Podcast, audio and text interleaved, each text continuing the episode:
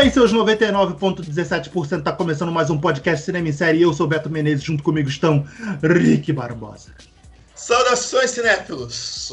Hoje, inclusive, com câmeras abertas. Sei. Hoje, open line, open source. É, pois é. O, o gostoso, descamisado Filipe Pitanga.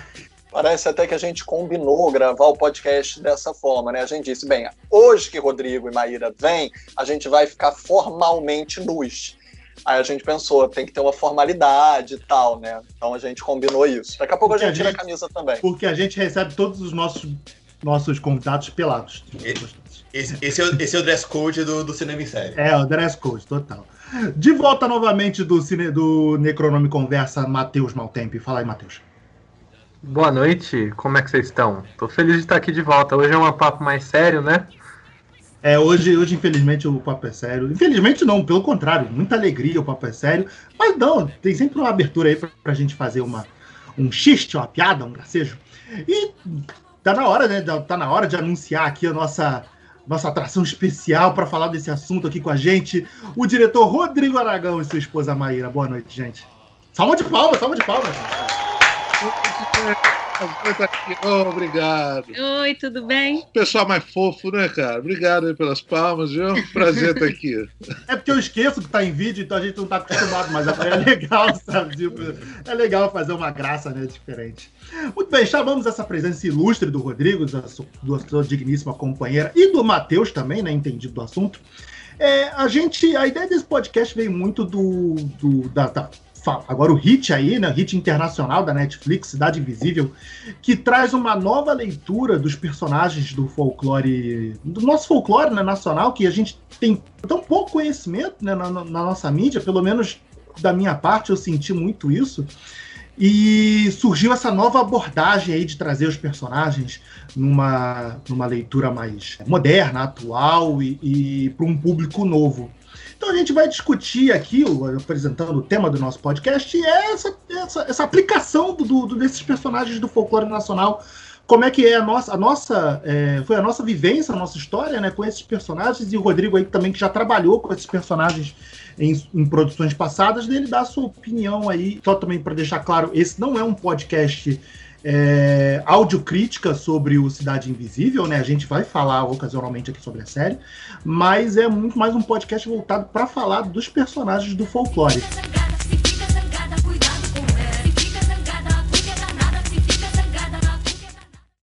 Mas então, só para é, já introduzir o assunto, aí já remetendo ao Cidade Invisível, eu fiquei impressionado que nos primeiros minutos assim da série, como eu pensei assim, tipo, cara, por que, que, ninguém nunca pensou nisso antes, cara? Não falando que o Rodrigo não tenha trabalhado com os personagens dessa forma, mas porque são personagens que estão aí, é, é, sempre fizeram parte né, da nossa formação infantil, mas que a gente só tem aquela leitura é, inicial que é do sítio do Pica-Pau Amarelo, né? Pelo menos comigo. Eu, e eu também nunca fui muito uma criança muito é, cultural, que nem a nossa amiga Carol Bardesi, né, que cresceu com TV Cultura, conhecer mais desses personagens nunca me apeteceram, né? Meu contato mais próximo com esse folclore, né, foi vendo o uso deles em quadrinhos, tipo, quadrinho infantil, tipo Turma da Mônica, né? Prova disso é o recorde do Google, né? O recorde de buscas no Google, que refletiu a questão da série, não só no Brasil como no mundo. Todo Exato, mundo está né? buscando né? agora o folclore por causa da série, ou seja, a Netflix também é uma questão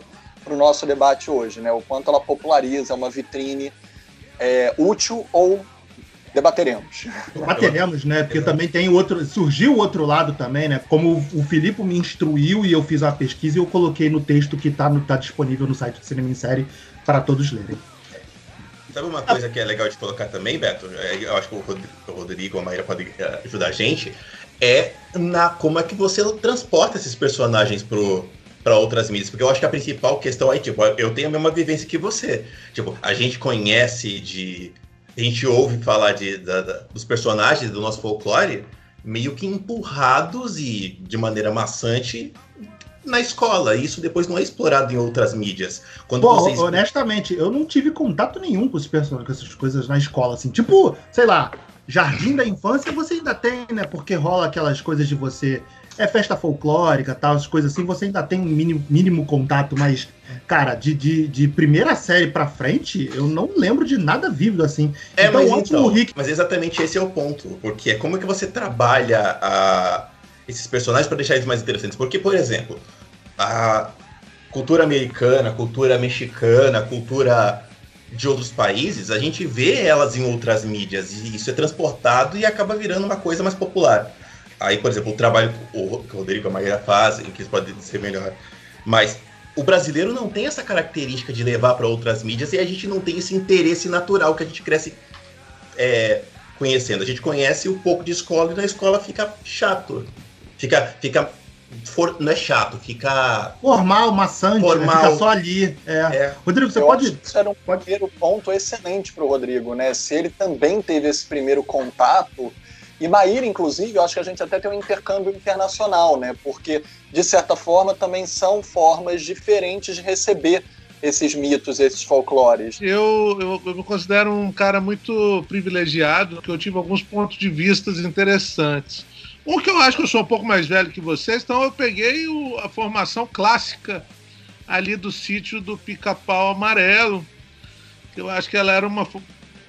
A nível de roteiro, ele tinha umas ousadias interessantes era muito precário. Então era muito frustrante. Eu sempre me lembro do. Na Mula Sem Cabeça, cara, que eu esperei meses ali, aparecia a Mula Sem Cabeça, que as pessoas falavam, era um personagem assustador. E quando aparece a mula sem cabeça, era uma lanterna, velho. Era, era um foco de uma lanterna no, no mato. Aquilo era muito decepcionante, né? É, e ao mesmo tempo cresci numa aldeia de pescadores e pude conviver com algumas pessoas mais velhas que tinham um outro ponto de vista sobre, sobre essas lendas, né? Porque uma das coisas interessantes do Brasil é que essas lendas elas são de tradição oral. Né? Era causo. Uma pessoa contava e outra pessoa contava. Então isso faz você não ter um, um, um formato muito oficial. Né? Eu acho que o, que o Monteiro Lobato pegou e transformou isso, jogou na literatura, mas infantilizou. Porque assim, o Saci que a minha tia, que hoje está com 90 anos, é, é, falava, era um demônio da mata. Então era uma, uma criatura que realmente é, é era assustadora, né? Então aquilo dava medo nas pessoas ali. Então isso sempre me interessou muito, eu sempre achei isso muito um produto muito rico. E a gente cresce, eu acho que o jovem brasileiro, passando aí pela minha adolescência complicada, até por não ter é, essas mídias, essa formação oficial, sempre escutava dos meus amigos quando eu comentava. É ridículo, é uma vergonha para o país, né? Você vê o pessoal lá, o pessoal tem Thor, tem lobisomem, tem vampiro, essas coisas lindas. O Brasil tem o quê, rapaz? Tem um cara com o pé para trás que pega fogo no cabelo. é bem constrangedor, né, cara? Que porra que uma mula sem cabeça faz, um cara? Cor de rosa. Não é? Um boto cor de rosa. Pega, meu, cara. Meu Deus! Um negritinho com o pé só, como diz o Mojica, com a perna só. Poxa, é muito é muito inútil, é muito. Não, não, não dá, não tem graça esse negócio. É, mas acho eu sempre. Muito... Pode não, falar. Só para complementar, que eu acho muito interessante esse recorte que você fez, Rodrigo, da, da comparação com a cultura que é promovida fora, né? E como é, é só para complementar também como ela chega aqui, porque tipo eu, eu Filipe e, e, e Rick, somos, a gente vareia da mesma geração. O Matheus acho que é um pouco mais novo, acho, mas acho que ele pegou também que como foi pra gente, né, conhecer mitologia grega através de Cavaleiro do Zodíaco, cara. Cavaleiro do Zodíaco para mim foi, foi, a minha principal Sim. formação de mitologia grega, sabe? Tipo, mitologia sabe? grega e horóscopo, eu só conheço horóscopo é, até exato. hoje. Isso que eu ia falar, a única coisa que eu sei de signo é Cavaleiro do Zodíaco. É, é isso, sabe? Ah, como não, Felipe, Felipe, você tá me devendo um bonequinho desse do Lego do Escorpião que você tá me devendo até hoje, tipo. E o Lego do Beto de escorpião, mostra a tua tatuagem de escorpião, tá guardado. Literalmente, porque veio a quarentena e a gente não, eu não consegui te entregar o teu presente. Tá aqui, não deu para ver meio merda, mas tá aqui. Mas então, mas é, mas é interessante reparar que a gente teve essa referência externa chegando aqui pra gente. Até o, o próprio mito do Thor, né? Pelo personagem da Marvel. E até também outras leituras que tiveram aí infanto-juvenil, né? Percy Jackson e coisas do tipo. Mas a gente não tem uma nossa própria, sabe? Eu, eu acho, eu acho que assim nós já tivemos alguns filmes, é, é, já tivemos obras que de alguma forma explora, mas eu falo, artista é uma desgraça. É, o povo é autoral demais. Isso é um, um problema. Eu, eu, acho que uma, uma característica muito interessante do Cidade Invisível é que, para mim, eu vejo um produto é, que veio do produtor. Então, alguém com uma visão de mercado, que nasceu no Brasil, mas que trabalha fora, chegou lá, ó, ó, isso aqui dá, mas tem que ser esse formato aqui e é você, essa fórmula de Você fala você que... fala que é uma, que é uma, uma injeção mercadológica dentro daquela parada, visto, visto por alguém que, embora brasileiro, já tem uma formação completa vindo de fora, né? Porque Carlos Car Aldanha ah, concorreu ao Oscar. É, exatamente. Assim, e não me cabe como realizador de maneira nenhuma criticar, né, cara, a obra de, de. Eu acho que se o foco fosse esse, eu, eu nem participaria, que eu não acho é, interessante, até porque os caras fizeram um sucesso que eu nunca cheguei nem perto. Então, quem sou eu para criticar alguma coisa? Mas você vê que é uma fórmula, assim, é um grupo de seres fantásticos que de alguma forma foi atacado e um foi morto, então eles se juntam para ver aquele mal e você tem um protagonista que é um policial que vai pesquisar aquilo, que de alguma forma descobre que ele. Mário fica rindo aqui. Por que, Maia? Por que, Maia? Faz parte daquilo também. Tem uma pessoa que ele ama que também faz parte. É um. né? É um argumento. É meio aquele produto envelopado, Gente, né? Você faz, Olha só, é, um o produto, mesmo, né? é a me... e, não, e não é só para o brasileiro, é a mesma razão por Gambito da Rainha ter feito tanto sucesso. A série não é brilhante, gente. É só porque ela aplica muitíssimo bem a jornada do herói em coisas que a gente não costumava ter. Então, eu acho que é, esse, é a junção do mito com o folclore natural, regional, que a gente não costumava ver nas mídias principais com uma linguagem de mídia principal. Então, eu, eu entendo a Maíra fa é, é, é, falar, né? Ela não falou ainda, mas já deu para perceber que é uma questão. Eu, tá, ali, tá ali na ponta da língua. Tá ali esperando. Tá aí. Na ponta da língua, eu sei que vai sair isso, mas eu entendo que não é, é entender o sucesso que fez, mas entender também que a parte do sucesso é porque a gente não costuma ter vitrine e acessibilidade a essas questões numa linguagem que seja tão comum a todos. E eu não quero dizer comum como um demérito. É porque ela uhum. pode ser partilhada, tipo comum do Rancière. Então, mas, assim, mas aí, é isso. Por exemplo, aí eu vejo essa questão nem como um problema. Eu acho uma genialidade você trazer. Olha, eu vou pegar esse. Netflix. É, é eu tenho uma história. bem a palavra genialidade, mas não, mas, não, mas vamos lá. Você, você tudo bem, pode não ser uma genialidade, mas por exemplo, você traz isso pro, você traz isso pro comum, pro popular, é, e depois você funciona, é facilmente funciona. palatável. Você falou uma coisa sobre isso quando ela disse, por exemplo, qual era o foco da produção, né? Tipo, se era para o Canal Brasil, se era com edital, se era sem edital, e os riscos que podem ser assumidos, ou mesmo a criatividade, a inventividade que tem o espaço junto da mídia. Então a Netflix é uma mídia. Uhum. Você sabe o que pode vender. Eu, eu repasso para a Maíra para perguntar. A mídia ajudou? Para o sucesso de Cidade Invisível? Sem, sem sombra de dúvidas, né? Você, uma... então, você acha então que o, o, formato Cidade Invisível não funcionaria em, em não, outra... Não, não, é, desculpa, eu posso ter me perdido um pouco na, na pergunta, mas eu acho que é uma junção de coisas. Eu acho que a gente tem um folclore brasileiro que ele é rico e mal explorado. É, temos um formato, o formato da série, né? Essa história, essa história que todo mundo já assistiu em várias outras séries, em vários outros filmes. Então é uma coisa muito familiar não a nós, não só a nós brasileiros, mas a todas as pessoas do mundo, por isso que a série faz sucesso lá fora também. E junto de você ter um formato bom, com bons personagens, porque é isso que é o que a, a mitologia brasileira proporciona, bons personagens, com uma janela exibidora da, da potência que é a Netflix, você tem um sucesso. Não, ela não é um sucesso só por estar na Netflix, porque eu não vou citar outras séries, mas tem um monte de outras séries que são produzidas pela Netflix, exibidas pela Netflix e que não fazem nenhum terço do sucesso que Cidade Invisível fez.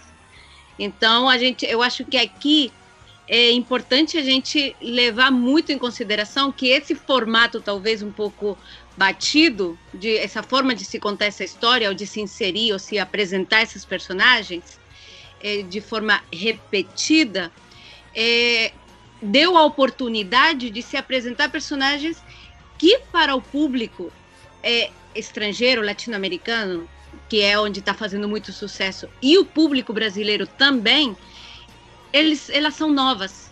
Porque aqui, como vocês estavam falando no começo, a gente conheceu todas as nossas personagens mitológicas através do olhar infantil que não é uma coisa errada, porque na verdade só se encanta ou só se faz as pessoas se apaixonarem pelo folclore, pela própria história desde criança. Então, Monteiro Lobato fez certo, ele precisou infantilizar para as crianças poderem se apaixonar. O problema foi que mais ninguém quis mexer com o trabalho de Monteiro Lobato depois. E aí. Não foi além disso, né? Exatamente, isso ficou infantilizado. Então, Bem, é isso. Acho que, acho que os jovens de hoje não vão mais achar o Curupira ridículo. Exatamente. Como na minha época, graças eu, eu vi uma zoeira no Twitter. Eu vi uma zoeira no Twitter falando que Cidade Invisível é Sítio do Pica-Pau Amarelo dirigido pelo Zack Snyder. Podia ser, hein? Eu queria Podia ser, hein? um, um caos aqui que me lembra muito esse, essa história da Cidade Invisível, que para mim a Cidade Invisível é um produto onde o produtor se destaca mais que os diretores, que até o roteirista e, e tudo. Isso é muito interessante. Vendo isso, né? Como artista é uma desgraça e você fazer um, o artista às vezes faz alguma coisa que é para ele é genial, mas fazer para o público. Tinha um amigo meu que já já se foi, que era um grande maestro, um gênio, chamado Jaceguai Lins, que eu usei ele no meu primeiro filme, usei a, a trilha dele. E o Jaceguá era um cara assim genial, muito bem-humorado. E uma vez ele foi convidado para levar uma orquestra, lá, alguns músicos, para uma festa popular, uma festa de uma cidade do interior do, do Espírito Santo, né? E veio um amigo dele que era um gênio, era um cara que tocava sax. E era um cara assim respeitado no mundo inteiro tal. E estava ali por um, uma série de fatores e porque amava o Jaceguai e resolveu tocar naquele palco pro povão. Aí ele subiu e falou: Poxa, você vai aqui tão no interior, eu acho que eu vou tocar Ping em mim, cara. É mesmo, vai tocar, vou tocar Ping, vou ver lá da plateia. Beleza, e o saxofonista genial foi lá e pá, pá, pá, pá, pá, pá, pá, pá, e no meio da música ele e começou a dar um solo mostrando toda a sua habilidade, né, cara? Virtuosismo. E depois de uns três minutos de solo, ele volta. E tinha um senhor do lado de Jaceguai, cutucou o Jaceguai e falou: Agora ele acertou a música, agora, agora tá no que eu lembro, no que eu conheço, né? É. Aí sim. Excelente. Ele fez certo, não tentou inventar muita coisa, fez o, o certo. Muito bom. Então, então é, Rodrigo, e Maíra. Adorei, adorei o, a caneca, Rodrigo, só pra constar. Muito bom.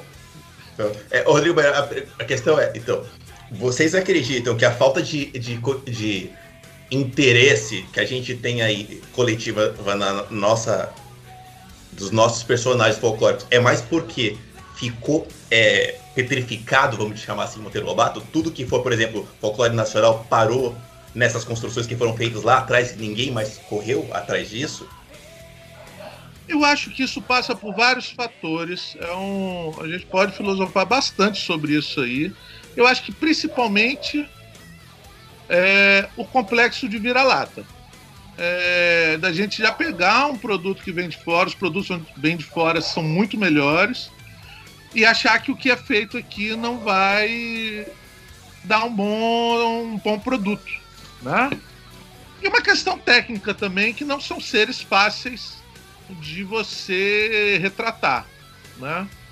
Eu acho que na Cidade Invisível alguns personagens ficaram muito bons. Eu acho que o Curupira ali tá muito bom.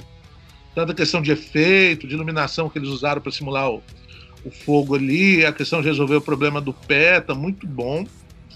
E para mim, por exemplo, a minha grande decepção assim é o Corpo Seco, que é um personagem que o Mojica passou mais de 10 anos tentando filmar.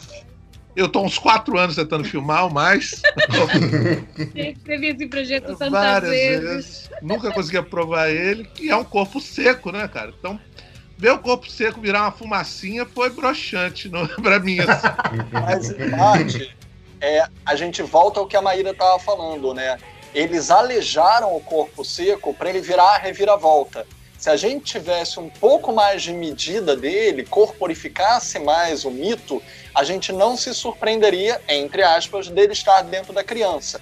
Digo entre aspas que a maioria das pessoas ficou chocada, não imaginava, etc. Mas, gente, quem lida com cinema já percebe que a criança estava ali pedindo para ser o demo. Então, Eu, eu não percebi, eu tava envolvido na história, eu não percebi. eu entendo. Gente, Claro que você tava, Beto. Criança, gente. Não percebe. Sabia de, de tudo. Eu contei pro Rodrigo. Eles alejaram o folclore em prol da reviravolta, em prol do mito, do herói, né? Da, do roteiro. Então a gente percebe que não é um personagem, é só uma reviravolta de roteiro. Infelizmente, enquanto os outros têm construção de fato. A Yara, por exemplo, eu acho ela subaproveitada, mas eu acho que. Eu, eu entendo porque eles não a colocam como uma sereia propriamente dito. É, os poderes dela até são utilizados de maneiras razoavelmente eficientes, mas ela é muito pouco sereia na série. Apesar dela ser lindíssima, ela tem toda aquela malemolência de poder ser uma sereia na terra seca, né? Mas a gente percebe até onde vai o limite da criação e o limite da funcionalidade para virar refém do roteiro. Que o roteiro funcione e faça a trama seguir adiante, porque é uma trama. Antes mesmo de ser um folclore, é uma trama. Mas, por exemplo, quer ver uma coisa que, aproveitando esse gancho que eu achei legal, é você pegar os personagens que o Curupira, que o Rodrigo falou, e o Saci, o Saci ser um, um, um menino que tem uma, uma perna mecânica, eu achei isso eh, tão bem sacado, é um negócio que ficou tão... Falei, cara, por essa eu não esperava. Falei, é verdade, fu- funciona. Tipo, dentro de uma cidade, o Curupira ser um cadeirante. Eu percebi o do o Isaac, Isaac Saci, eu percebi. É, o, o nome Isaac Saci. Se eu, não, se eu não me engano, o nome Camila tem alguma coisa a ver com, com cântico. Eu não tenho certeza agora. Ah, Matheus, tá aí quietinho? Quer contribuir com alguma coisa? Quer perguntar alguma coisa? Sempre legal ter a sua contribuição aqui no nosso singelo podcast. Até tem uma pergunta para o Matheus para direcionar já para o terror e a gente já também mudar essa página para o Rodrigo e para a Maíra depois do Matheus. Como é que foi ver os arquétipos que antes eram infantis, agora dando um pouco mais de medo, né? A série ainda assim é fofa, ela não é uma série aterrorizante, mas ela tem um quê de mais susto, de mais inebriante. Para mim, uma das melhores cenas da série é aqui o o Pigossi, esqueci o nome do personagem, expulsa a cuca da cabeça dele, né? Aquela cena, pra mim, ela é um primor. Tudo Sangue latino, pô. Sangue latino é ótimo. Não, não, sim, sim, latino. mas digo como estrutura de terror, né? Porque sangue latino ali tá como vertigem. Ela ser expulsa da cabeça dele, aquilo dali foi muito bem estruturado. Então eu pergunto pro Matheus para depois passar a bola para essa adaptação de gênero, né? Para o Rodrigo e para a Maíra. Mas Matheus, você quer começar? O que, que você achou dessa adaptação de gênero? Então, eu vou aproveitar e fazer um, um, um apanhado de tudo que a gente falou até agora, porque eu tinha algumas pontuações sobre cada uma delas. E eu acho que eu sou um ponto fora da curva no tratamento de folclore, porque ele foi muito presente para mim na minha infância, inclusive na minha escola. Até a quarta série, era os meses que eu mais gostava de ir à escola era na semana do folclore. Porque na minha escola tinham atividades relacionadas ao folclore. Inclusive eu tive que entregar vários trabalhos escritos. Eu tinha livros e tal. Talvez pelo fato de minha mãe ser professora, isso contribuiu muito. Porque ela sempre comprou muita coisa envolvendo folclore para mim. Sabe aquelas aquelas maletinhas que vinham vários livros com cada personagem. E eu tinha um livro muito legal sobre folclore, que eu acho que ele se perdeu por aí, que era o folclore regional, tinha a história do Bumba Meu Boi também. E eu lembro muito da história do Bumba Meu Boi, tinha cada criatura ali escrita certinho, mas além do, ele ia além do folclore desse de criaturas, também para as culturas tradicionais, assim, de culturas regionais. A comida também faz parte do folclore, as danças fazem parte do folclore. Então, assim, esse livro era muito completo. E eu lembro que eu tinha que escrever redação sobre Mula Sem Cabeça, eu escrevi várias vezes redação sobre Mula Sem Cabeça, sobre o Saci. Uma das minhas redações também foi sobre o Lampião, que também era figura do folclore. Então, assim, o folclore sempre foi muito presente para mim, foi uma coisa que eu sempre gostei muito. Então, até mesmo na parte de roteiro, é uma coisa que meus primeiros roteiros que eu escrevi, eles eram inspirados em folclore. Também tenho dois aí que eu queria sair do papel logo, mas as leis do audiovisual não estão ajudando a fazer sair do papel. Mas a gente vai tentando. Que é justamente o Homem do Saco e a Cuca, mas aí agora a Netflix já popularizou a Cuca. Caraca, então... o Homem do Saco daria um filme louco, hein? Uhum.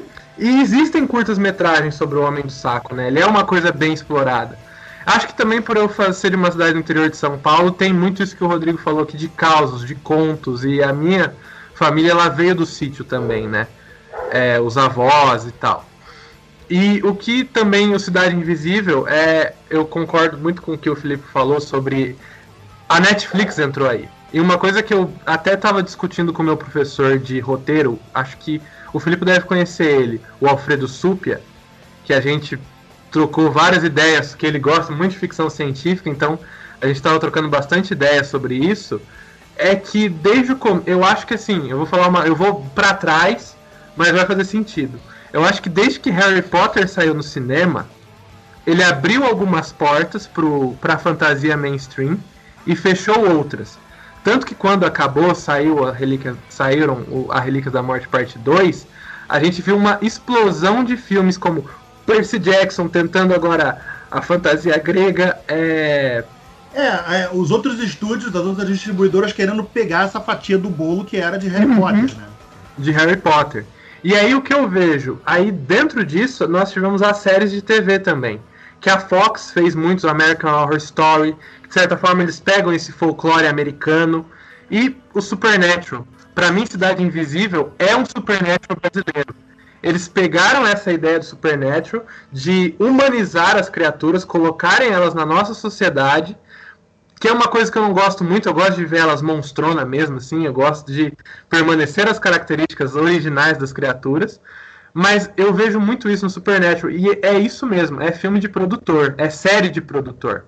O que é bom, né, porque você, a gente tem esse fenômeno que a gente fez aqui, que a gente comentou aqui, de, ah, as pessoas agora elas estão consumindo o folclore brasileiro de uma outra forma mas também porque elas viram o folclore brasileiro de uma forma americanizada, que eu acho que é isso que Cidade Invisível faz.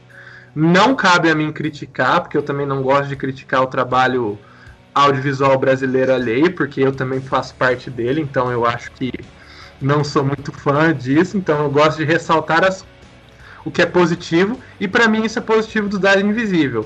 Mas também a gente vê essa americanização muito no corpo seco, porque para mim é, deram um jeito de facilitar o consumo do corpo seco, transformando ele num demônio clássico do cinema americano, que é o demônio que possui. O demônio que possui corpos. Demônio... A fumaça preta, que até no Supernatural o demônio é feito como uma fumaça preta.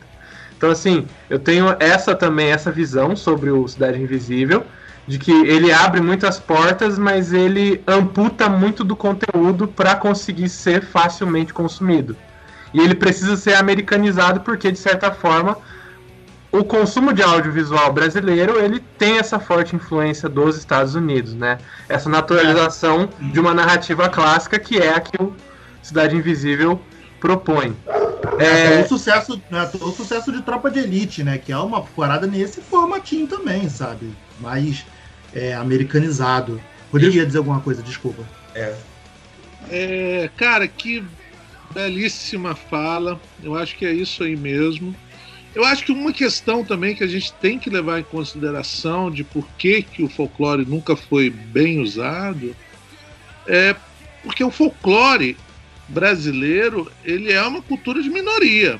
Ele é, ele vem, ele tem a raiz ali na, na, na cultura negra, na cultura indígena, na população ribeirinha, é, na, no, é dos pobres, né?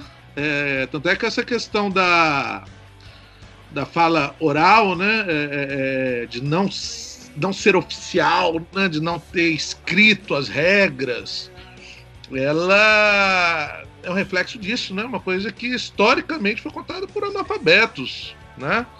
Tanto é que ele, a lenda do Curupira, do Caipora, se mistura. A gente falou aqui do Corpo Seco, que eu. Do Corpo Seco, não, do Velho do Saco, que eu adoro. É, em determinada região do país ele come fígado de pessoas, porque assim, ele vive mais, que é uma coisa que eu já explorei. Tem outra que ele tem um problema que as orelhas dele ficam crescendo e ele tem que comer fígado. Tem outro lugar que ele rouba criancinha. Então ele, ele ele muda. Então essa essa questão de deixar os personagens muito brancos, né?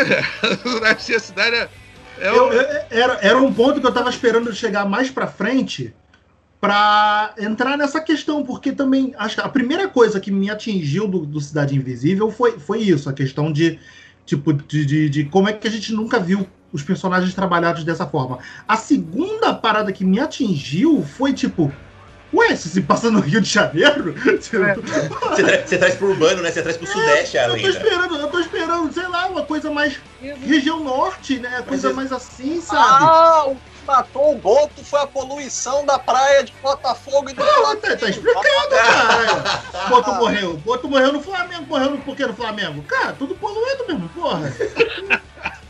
Esse boto deu mole, cara. Excelente. Porra, desde os meus oito anos, sabe que, que Botafogo e Flamengo não é para dar, porra. Foi lá porque quis.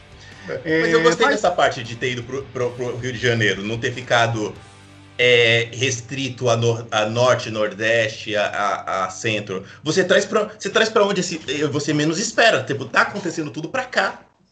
Então, mais, mais ou menos. Eu, eu gostei pelo, pela história. Pela história eu gostei. Você acaba sendo envolvido ali na coisa. Uhum. Agora, sei lá, cara, eu, eu fiquei meio assim de, de não ver, é, é, sei lá, alguma coisa mais no norte, sabe? É Como. Que meio, é que meio que o, o, o, o é o que o Rodrigo tava falando no início, isso, né? Tipo, é o roteiro meio que armado para você, né? É, é. A, a, entidade caiu no Rio de Janeiro, mas ela tá longe da, da, da área dela, né? E outra, que nem a novela agora que tá passando na Globo, a, a Força do Querer. Que tá passando...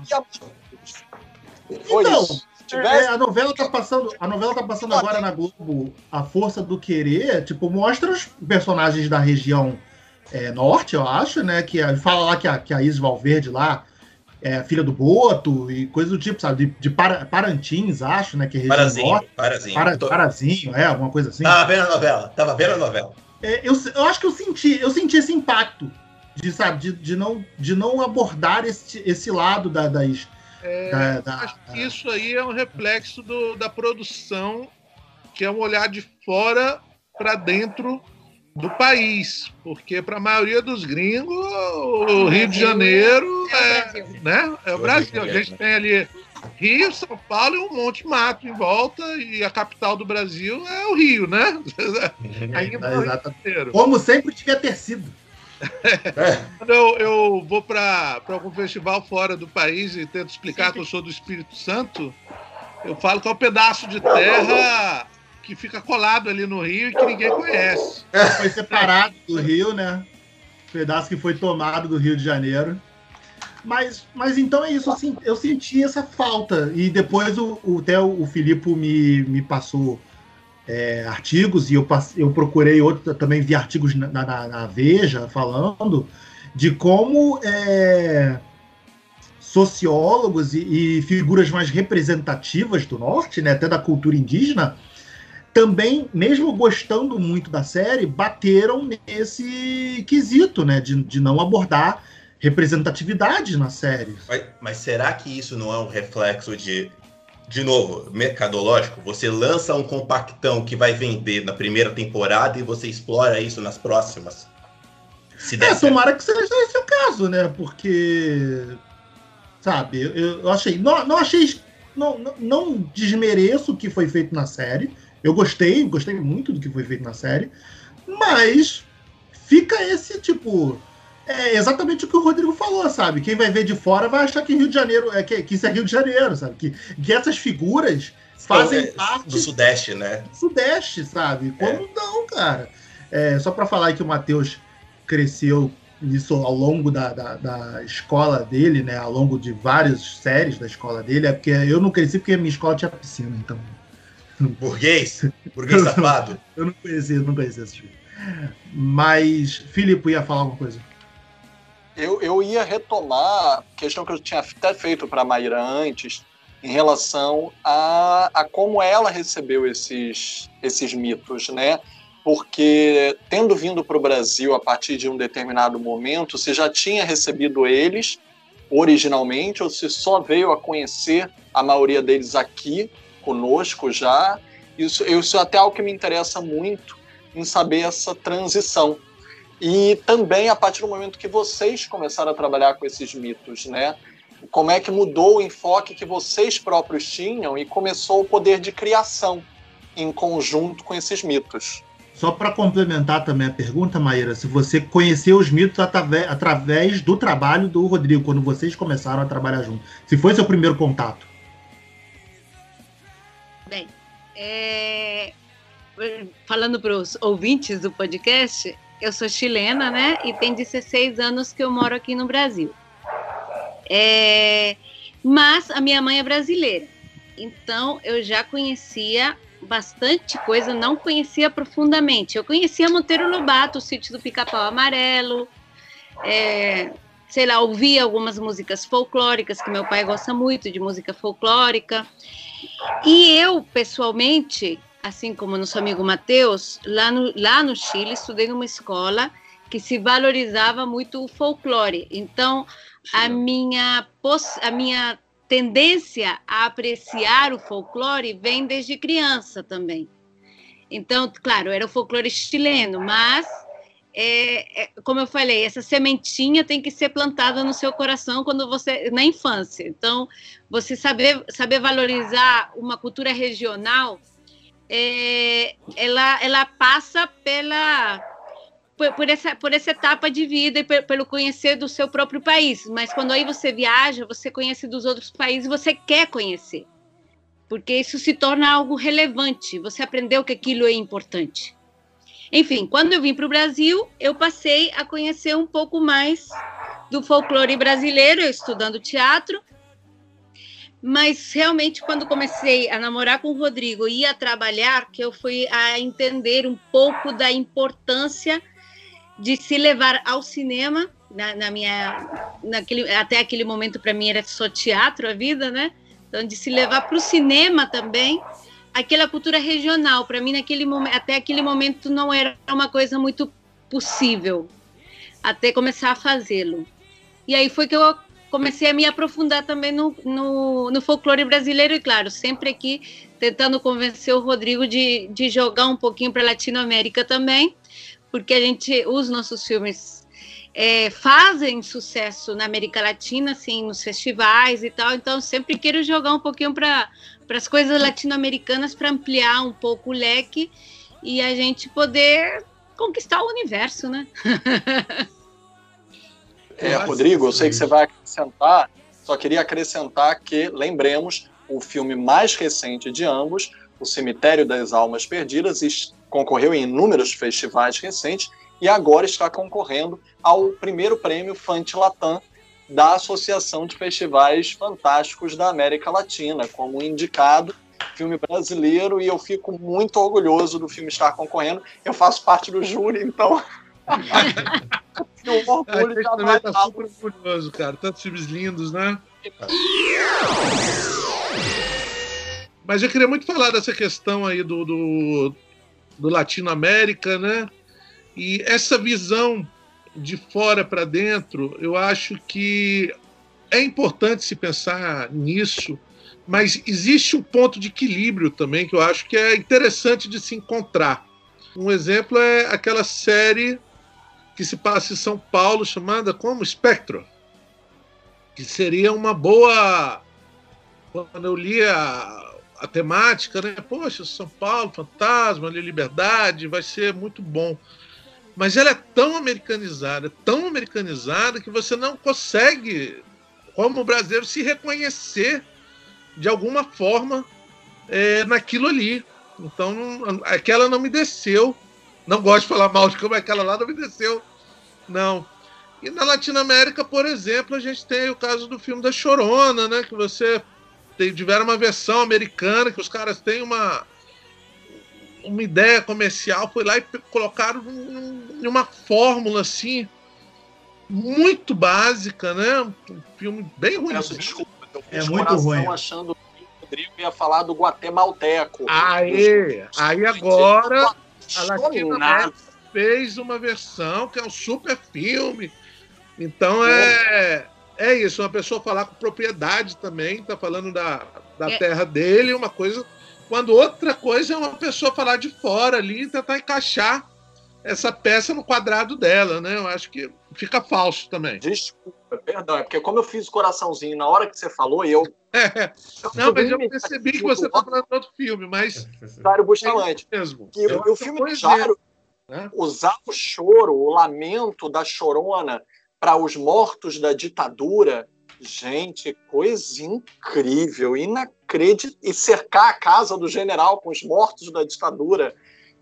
Eu fico arrepiado, fico arrepiado, porque isso é o nosso cinema, é. sabe? Uhum. Tipo, o, o, o Rodrigo ele consegue fazer hoje em dia uma mistura de a liturgia crítica né, desse neopentecostalismo atual que domina a política brasileira, trazer o, o, o, Necro, o livro da morte, como uma novidade dentro da modernidade, da contemporaneidade, que a gente perdeu a, as crenças e voltar a trazer esses mitos interligados, eu acho que é algo genial, porque é crítico e é político é, é, é, usar no sentido de que vem do povo, como o Rodrigo falou, é, é, veio da oralidade passado de geração em geração, porque era resistência. E se resistia, é porque carregava certos significados junto com eles. E eu acho que atualizá-los para os significados de hoje é uma necessidade, é uma obrigação ética que nós temos. Então, sempre que eu vejo um novo personagem nos filmes dele, é, ele agora teve a Yara, já tinha tido o Saci, é, já teve lobisomem, teve mitos internacionais ali misturados também. Então, tipo, tá tudo de uma maneira interligada uma crítica, não é gratuito. Eu queria aproveitar esse deixa do Filipe para te fazer uma pergunta, Rodrigo. É, você, como criador, uh, tendo depois, tem você, a Maíra, a, a, como criadores de, de, de, obras, que outras, que outras lendas, que outras componentes do nosso folclore vocês gostariam, vocês acham que hoje teria potencial para gerar uma obra? Você, por exemplo, trabalhou com Chupacabra. É, é, que outros personagens, até de folclore recente, não, não precisa ser um personagem folclórico clássico, de repente é uma coisa que hoje tá virando um mito que você olha e acha, olha, isso daria um bom filme, isso daria um. Tepilu, pô! Rapaz, é muita coisa, hein? É Tepilu, sim. É Tepilu, né? Bom, né? Até de baixinho eu gostaria muito de, de fazer essas coisas mais modernas. É, o Corpo Seco, meu próximo projeto tem o Corpo Seco, que é um, um projeto antigo meu, mas eu engavetei o roteiro, agora vou fazer uma websérie que o momento hoje não é para cinema, é para websérie. Então vamos fazer uma websérie com pouca grana, mas o Corpo Seco eu namoro com ele há muito tempo. Muito tempo, acho assim, visualmente uma coisa muito legal. Esse cara que o, o diabo não aceitou, que o céu não aceitou e os vermes não aceitaram, o cara secou. o, cara, cara não apodrece, né, cara? Ele não consegue morrer quem viu aí o quadrinho do Lobo, que eu adorava aquele quadrinho do Lobo, que é o mesmo é o mesmo escorpo assim. Eu gosto muito. E tem um personagem que já passou por vários projetos meus é, que nunca aconteceram, mas um dia ele vai acontecer, que é a Pata. Eu amo a Pata, cara. A Pata é capixaba e é o quê? O sétimo filho de uma família que não se batizou. Ele, na Semana Santa, ele vira um lobisomem. E o lobisomem daqui da minha região é o seguinte: ele não vai só comer as pessoas, não. Ele vai comer caranguejo no mangue. Então, se você vive ali de catar coisas no mangue, não que ali na, Semana Santa, na semana Santa principalmente quando tem andado, quando as pessoas não comem carne, então comem os pobres do caranguejo, né? então você não deve ir de noite, porque tem um lobisomem lá. E se for a sétima filha de uma família, ela vira uma pata, velho. E... Mas não é uma patinha simpática, é uma pata terrível, é uma pata que tem lâminas nas asas, é uma pata grande e é uma pata que às vezes voa para os pescadores que estão no mar ali durante a noite pescando. essa pata ela vai até esses barcos e violentam esses pescadores sexualmente. Caraca, Eu fiquei instigado. Caraca. E a gente conta assim, é meio ridículo, mas eu sempre defendi esse personagem. Quando eu vi o Cisne Negro, tem uma parte de transformação lá muito boa. falei, aí, ó. Mais uma vez, os gringos, como dizia o Mojica. Guaxinins. Guaxinins é, roubaram a minha ideia. Possível, cara, fazer uma transformação terrível de uma mulher em um pássaro, né? Então, é... um dia eu vou fazer esse filme e vai ser A Pata. Excelente. Já tem título. Matheus, você quer complementar alguma coisa? Não, então, é só é, que a gente estava falando da oralidade. Na minha cidade, há quatro anos atrás, teve a caça ao corpo seco. Porque uma pessoa viu o corpo seco andando pela cidade no cemitério, e aí jovens começaram a sair de madrugada para caçar o corpo seco. E aí começou aquelas fake news de fotos do corpo seco. Tipo rolezinho? Tipo rolezinho. Aqui na minha cidade teve um rolezinho pra matar o corpo seco. Até se vocês colocarem corpo seco, Mogi Guaçu. Pronto aí, velho. E aí um monte de relato, não, porque o corpo seco. E aí ficou esse do, do rolezinho pra matar o corpo seco. Então, o Corpo Seco é incrível. O Mojica falou muito, muitos anos ele tentou fazer um filme do Corpo Seco, era um personagem que ele gostava muito. Eu acho que visualmente é uma coisa que me remete ali ao, à múmia, né, cara, da Universal. Né? Então, o Corpo Seco tem tudo para ser um, um clássico, assim. Eu acho ele tecnicamente também desafiador. É, por isso não me cabe. A pata. É a pata aí, ó. Já acharam aí. Ela aí que é a pata, olha que linda. E por isso que eu falei lá no Cidade Visível, cara, quando eu me toquei que o cara lá que morreu, acabou de morrer, ia virar o corpo seco. Não, já. Hum. Fumacinha, não!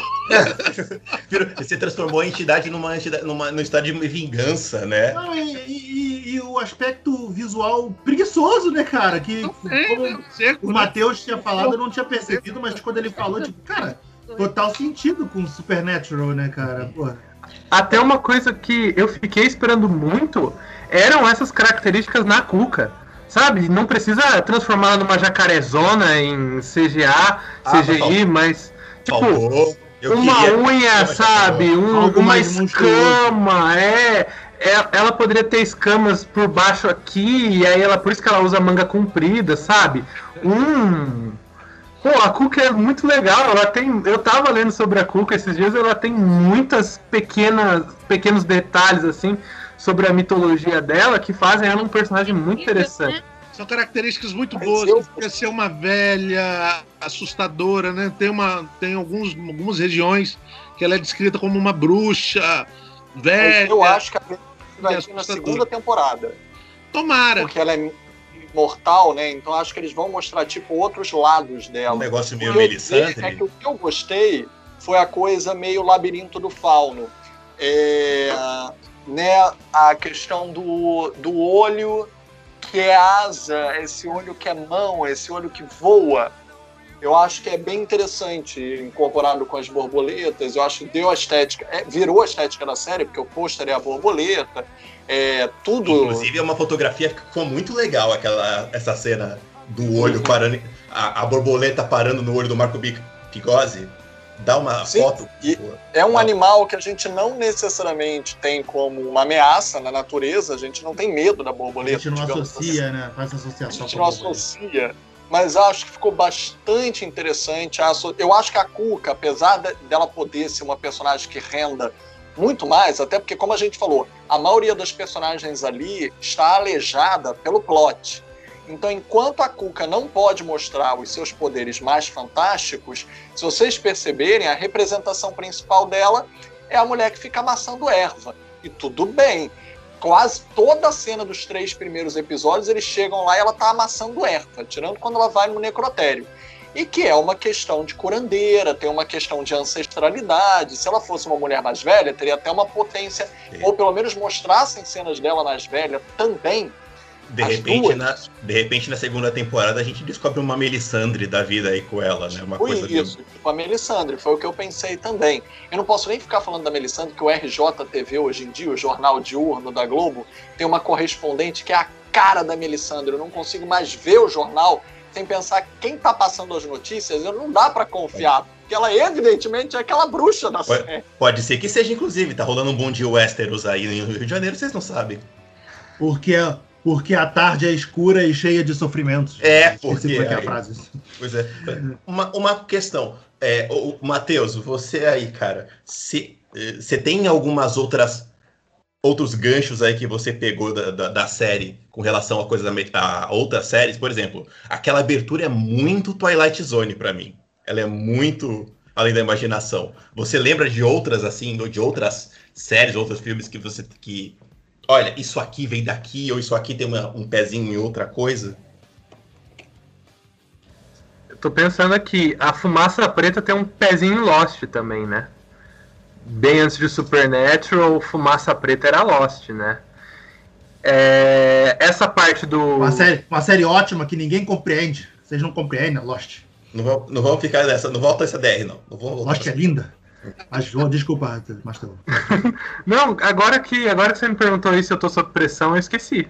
Porque quando a gente colocar sob pressão, esquece. Fala aí sim os seus cinco melhores filmes preferidos. Eu não sei. Eu já assisti cinco filmes. A gente mas... vai desligar aqui o podcast aí ele. Puta, cara, lembrei dessa. Lembrei. É, vai ser isso. Eu vou mandar uma lista de. Mas o plot, né? A jornada do herói, como o Felipe falou. É Cara, não agora sim. Rodrigo, Maíra. American Gods. American Gods. American Gods. American, American Gods eu, eu, também tive muito. Eu falei, e comentei isso com a minha namorada, tipo, cara, da pegada meio American Gods, né? De tipo, do, do, dos deuses estarem completamente inseridos na nossa cultura, né? É, agora, tipo, agora me deu vontade de ver o American Gods brasileiro. É muito bom. e eu acho que até isso, cara, é uma questão que eu, você fazer cinema, cultura, série, qualquer fazer arte no Brasil hoje, fala, você não vai lidar com críticas só, você vai lidar com ódio, né, velho? Tem muito essa coisa do não vi, não gostei. É brasileira ruim. É. É, é exatamente. Eu vi um fazendo um comentário que eu, que eu ri bastante, que é assim, ah, sobre o meu filme lá, né? Esse filme até que é bom, tem um problema que parece meio filme brasileiro. É, é sinônimo de, é sinônimo de coisa ruim, né, cara? Pô, uhum. é, que absurdo. E tem muita gente, ah, que é ridículo essa coisa de colocar os personagens folclóricos na nossa sociedade e tal. Eu falei América Gods. América Gods é ótimo, é maravilhoso. melhor série, melhor série. Tem que falar, né? Eu escutei uma que doeu o coração, a pessoa virar para mim e falar: Olha, apesar de ser brasileiro, é bom. Eu falo, Ué, é, escuto muito. Até tem, um, até tem uma crítica que é na, na generalização de que a gente fala filme brasileiro como se o filme brasileiro fosse um gênero, mas o filme brasileiro não é um gênero, né? E o filme brasileiro que essa pessoa se refere não é o cinema brasileiro, é o filme brasileiro Globo Filmes, né, cara? É, é, eu, eu, eu não ia caguetar a marca assim do nada que nem Casalberto fez, mas, né, ia fa... Eu não ia falar nada! Eu, eu, ia só falar de distribuição. O Caso Aberto já botou, queimou o patrocínio aí, ó. Eu não devo nada e Felipe vai pra me defender. Porque, porque assim, a coisa que a gente. Porque a coisa que a gente mais escuta é, é isso, né? Assim, ah, o Brasil não tem filme de terror. O Brasil tem comédia. E aí, não, né? Tem, porque o filme brasileiro não é filme brasileiro. O filme brasileiro é filme, tem gênero horror, comédia, drama, romance e o que mais você quiser, e ele é brasileiro, igual Nacionalidade, não é gênero. É. Fazer, mas agora eu vou, vou, vou morder agora, mordi agora vou assoprar. Porque, cara, nem todo filme Globo Filmes é, é, é ruim sabe? Tipo, é, é, meio generalizado por baixo aí. Tem vários filmes. Não, é. Pô, eu adoro de... o Qualquer Gato Vira-Lata, o Muita Calma Nessa Hora, esses filmes mais. É, pastiche, assim, comédia, cara. Adoro, cara. Mas, mas, é, o que, mas é o que o Matheus estava levantando, né? Tipo, cine, filme brasileiro é nacionalidade, não é gênero, né? Dentro do cinema nacional você tem todos os outros gêneros. E a Globo Filmes, de certa forma, faz a mesma coisa que Cidade Invisível fez. Ela abre as portas do cinema nacional para público, porque são filmes que geram muito público. Se eu não me engano, aquele A Família do. Ah, é daquele cara da Praça Nossa, que até tá uma, tem uma série dele no Prime.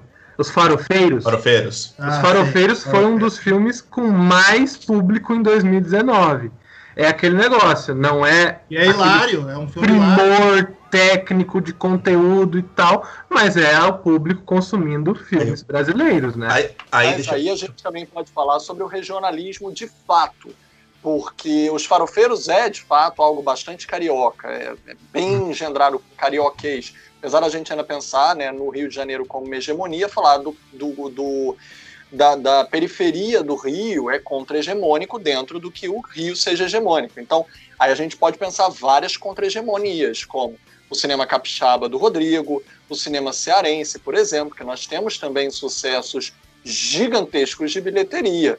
O uhum. Cine Hollywood, que por falar em regionalismo e por falar em folclore, Shaolin do Deserto, é, são filmes geniais e a gente tem que lembrar que o Alder é um dos nossos recordistas de bilheteria do cinema brasileiro e não tinha Globo Filmes no início. Depois Sim. ele até foi adquirido, tem Cine Hollywood na TV, Sim. mas ele conseguiu sucesso sem ajuda de início. Sim, inclusive ele, ele brinca, eu gosto muito do Cine Hollywood porque ele brinca, inclusive, que o, Ce, o Cearenses, né? Um filme brasileiro legendado, né? É. Eu salve, Walter. Sou muito fã dele.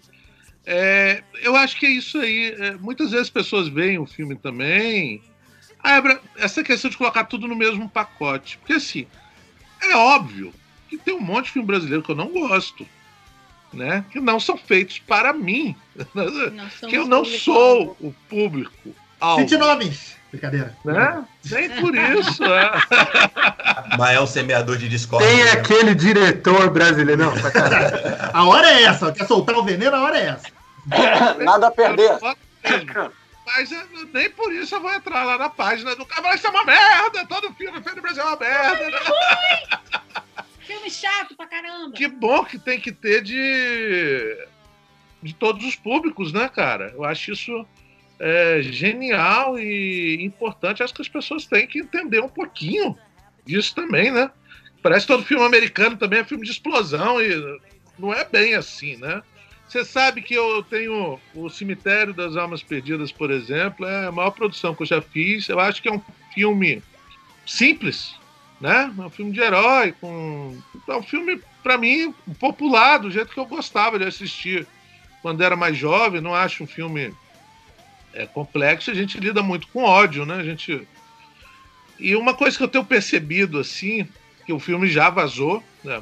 faz parte para 2020, festivais online, vazou, tá por aí.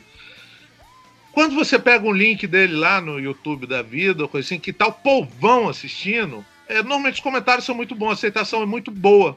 De pessoas que não se importam, que estão ali para assistir um filme de terror e não estão pensando se é um filme não brasileiro. Né? Ah, nossa, que filme legal, me diverti. E muitos realmente nem percebem que o filme é brasileiro, percebe no meio, e o retorno é muito bom. Quando você entra para uma classe de pseudo-intelectual, que é um pessoal. Você pega ali o Filmol, letra não sei das quantas, essas coisas que todo mundo é crítico. O povo que fica acessando o IMDB de todo mundo. Bicho, como eu tenho vontade de xingar as pessoas, eu não xingo porque não dá poder, mas. Bando de Sabe, velho? No, final do pod... no final do podcast, Rodrigo, eu vou te dar dois minutos pra você xingar à vontade. Pode, pode soltar os cachorros. Principalmente tem uns idiotas que falam assim, cara, é um filme muito simples, só o terceiro ato tá no lugar do segundo e o segundo no lugar do terceiro. Eu tem dois atos trocados. O filme, filme é complexo. Ah, o filme, a narrativa do filme é muito complicada, eu não entendi. Ô idiota, você não entendeu a porra do filme, você entra na página do filme pra falar mal, cara. Essas são as pessoas que não têm compreensão leitora. Eles foram mal na prova de redação do Enem. Burro, bicho! Pare de se orgulhar da sua burrice.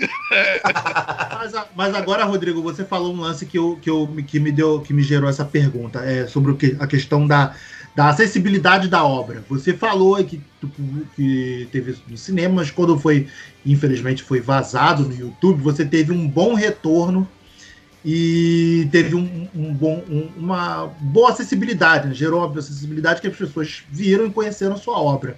Você acha que a questão da acessibilidade também é, é, agrega muito a esse, a esse, sucesso da obra, porque você teve com esse, do, do infeliz, com esse infeliz vazamento, o Cidade Invisível estourou aí com, com o Netflix, né? embora seja uma, é, seja uma produção original e, a, e a, a plataforma também já ajude muito, porque é muito bem é, segmentada muito bem é, fincada aqui no Brasil, né? já está muito, tá muito bem enraizada no, no, nosso inconsciente. Sabe? Como é que você vê isso?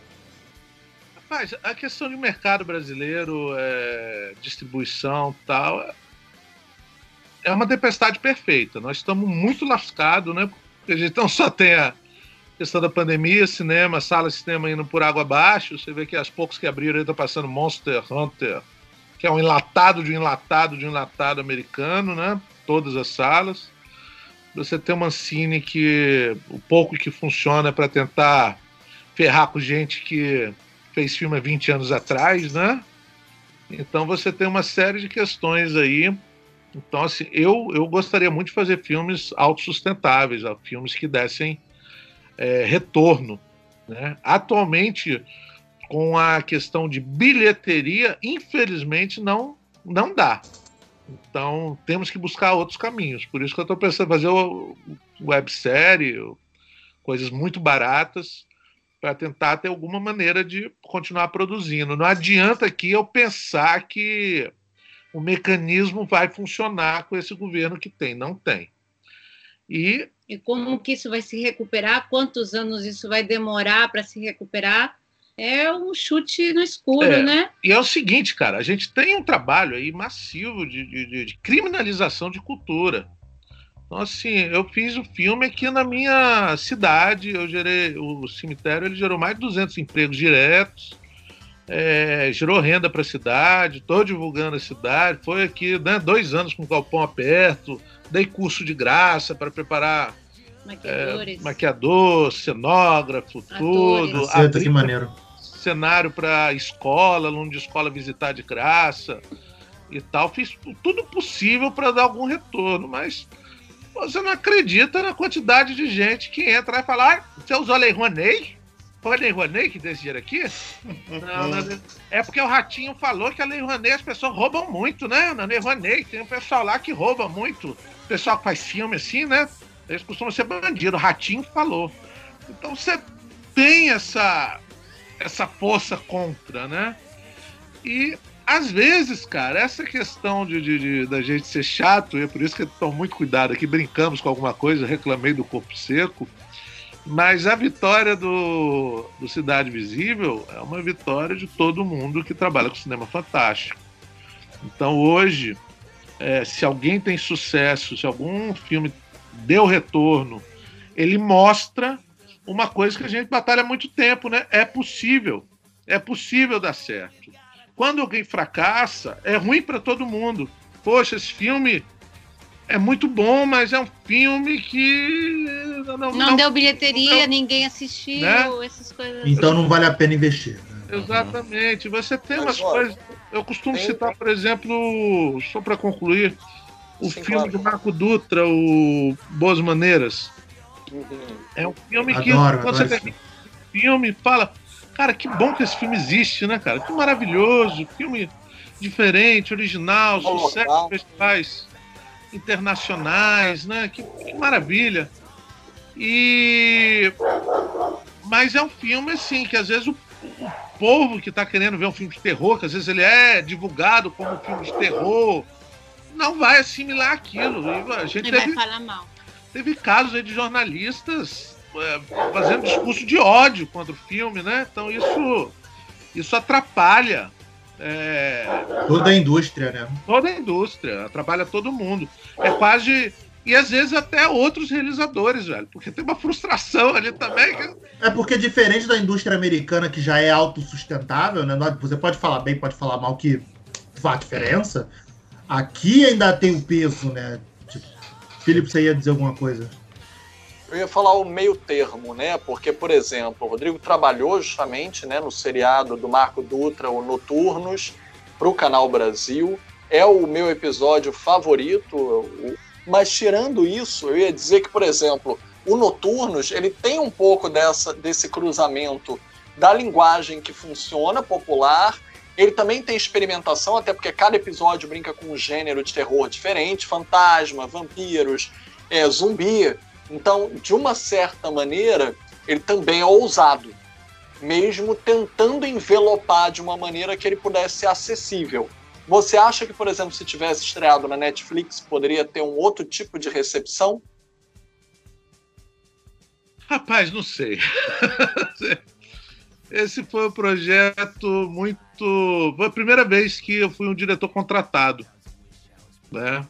É... Então você já chega num projeto. Leia. Pronto, e é a primeira vez que eu trabalho no mercado de São Paulo, que é muito diferente. Por isso que eu acho importante que o cinema brasileiro se rompa com o eixo, não seja só feito em Rio e São Paulo, porque é difícil, cara. São Paulo tem uma indústria muito grande, tá? tudo é muito mais caro, é mais complicado, é mais burocrático. É... Então é diferente pra gente que trabalha no. Quando eu trabalho, sei lá, no Nordeste, aqui no Espírito Santo, até no Sul mesmo como se produz menos, tem uma paixão ali maior na, na coisa. É, é um filme com muito. O, o, a série Noturnos são muitos pincéis diferentes, né? São muitos pincéis diferentes. Fala, rapaz, o que, que vai sair disso aí no final? Eu sou muito fã do Marco Dutra, é, do Caetano Otávio, fiquei mais fã deles, porque foi um projeto muito corrido, foi muito difícil. Foram três dias para filmar cada curta foi dificílimo. É, é, eu achei muito mais difícil do que filmar aqui no Espírito Santo, que a gente é mais desembolado com umas coisas, né? Então foi. Eu acho, eu acho que é um projeto importante de ter acontecido. Eu não sei dizer, sinceramente, como é que foi o sucesso dele, se, se funcionou bem para o Canal Brasil, se não funcionou para a produtora. Mas eu, eu imagino que não é uma série para todo mundo também. Né? Uma... até que são muito. Como os capítulos são muito diferentes e as pegadas são muito diferentes, assim, você tem que ter a mente aberta para para ver. Sim. Não é? Mas Rodrigo. eu acho que é o primeiro projeto de terror do Canal Brasil, então que bom. Legal. Rodrigo, uma pergunta. Você vê com bons olhos essa, esse interesse industrial para distribuir que não venha diretamente de, de patrocínio nacional, explico. Uh, uma Netflix eh, uma Netflix chegar atrás de Cidade Invisível. É, eh, os filmes nacionais, por exemplo, ela, ela, ela fez o Matador do Marcelo Galvão. É, alguns outros filmes nacionais que começam a não só sair pela mesma caixinha de distribuição. Às vezes vem uma Warner, uma Paramount e compra a distribuição desses filmes. Você vê com bons olhos essa, esse interesse mais é, é, é, industrial nesses filmes? Eles, eles dão visibilidade maior? Rapaz, o que está acontecendo para mim é difícil, é uma situação complexa, mas eu acho o seguinte: nós temos uma retomada aí de, de que, quase 30 anos de trabalho, né, cara? É, o Brasil tem técnicos excelentes, tem grandes artistas, a presença até 2018 de filmes brasileiros em todos os grandes festivais, né, fazendo bonito, tanto de gênero fantástico quanto todos os outros, acho que mostra isso. E, enfim, como a Coreia investiu durante décadas no cinema dela para chegar no ponto que chegou hoje, né, chegar a ter um parasita, né? Então a gente vem em um rumo e de repente tudo isso desabou. O que, que acontece hoje? É muito barato investir em cinema brasileiro, porque nossa moeda desvalorizou. Nossos artistas estão passando aperto mesmo. Então qualquer troco de cachaça para eles dá para se fazer coisas muito grandes aqui. Então eu acho que a gente vai virar um cinema meio como os indianos, assim, sabe? Um cinema de. Produzir. Vai produzir, é barato. Coisa, coisa meio pasteurizada, né? Cara, eu acho que prestação de serviço. O que me salvou no último ano é fazer um filme que é uma produção de Hong Kong. Assim, salvou minha vida. O que me pagaram, para mim, foi maravilhoso. Para eles, foi uma. Né? Para eles é bicharia, para você já salvou. É, salvou o ano, né? É, é, exato. O cemitério é o primeiro filme capixaba que ganhou o Prodecine 1, se eu não me engano, é um edital que já acabou, né? É, mas foram dois editais, é um filme de 2 milhões e 100. E aqui saiu na mídia aqui uma super produção, o maior filme já produzido no Espírito Santo. E toda vez que alguém daqui vem fazer uma entrevista, sempre tem essa questão: Nossa, você fez uma super produção, um mega filme grande como é que é ter tanto dinheiro para fazer um filme. E você vai pro. Sabe, já foi pro a Sul mostrar o filme. Cara, é um filme de 400 mil dólares. É nada. Para eles é, é nada. É. Baixo, lá fora. Baixo, baixo, orçamento, cara. Então, pra nós fora... é Lá, as séries lá fora gastam mais, né? Pô, o episódio, o episódio da HBO, eu lembro da época do episódio do, da série Roma da HBO, foi um milhão de dólares. Pô, Roma faliu a HBO naquela época. É, naquela época. Pois é. HBO, Roma também foi uma bocada que eles deram para além do que podiam morder. Agora, tirando isso, a gente vê o outro lado também. O baixo orçamento dá um reconhecimento internacional ao Rodrigo, que já deu oficinas e já é convidado para falar, para trazer essa criatividade, né, esses laboratórios de imersão que ele tem, que são extremamente criativos em criar a arte, o conceito, os efeitos artesanais, porque a limitação também é criativa, não que todos querem, que, que é, é, ninguém quer ter que trabalhar com tudo limitado, mas uma vez trabalhando, tem muito que se criar também, que você conseguiu estabelecer, né, parâmetros. Aí, aí eu tenho uma, uma questão extra, só para adicionar aí, antes do Rodrigo responder. É que aí talvez seja a Maíra consiga, uh, uh, seja mais uma questão, a Maíra, como a vivência dela internacional.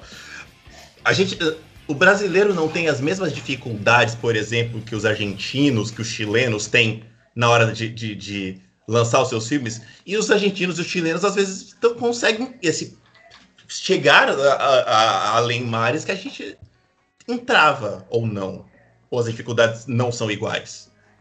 Eu, eu vou só fazer uma dentro antes da Mayra falar da, da questão, que eu, eu acho o seguinte, cara, é, é, apesar desse quadro aí, eu acho que o cinema brasileiro está em um ponto que ele não vai morrer. É, a gente vai passar por isso aí, a gente vai se acertar. Os ditadores morrem, cara. Os ditadores saem e a arte continua. Acho que somos bons em fazer cinema, né? Então, hoje, eu acho que a questão é essa. Hoje dá para fazer websérie, vamos fazer websérie. Se amanhã dá para fazer um filme de 5 milhões de dólares, vamos fazer um filme de 5 milhões de dólares. É... Eu acho que o sucesso do, do Cidade Visível é uma coisa importante para gente. Uma coisa que eu acho que é fundamental, a gente parar de medir a porra do sucesso de um filme por bilheteria em sala de cinema. Isso aí já passou da, da hora de.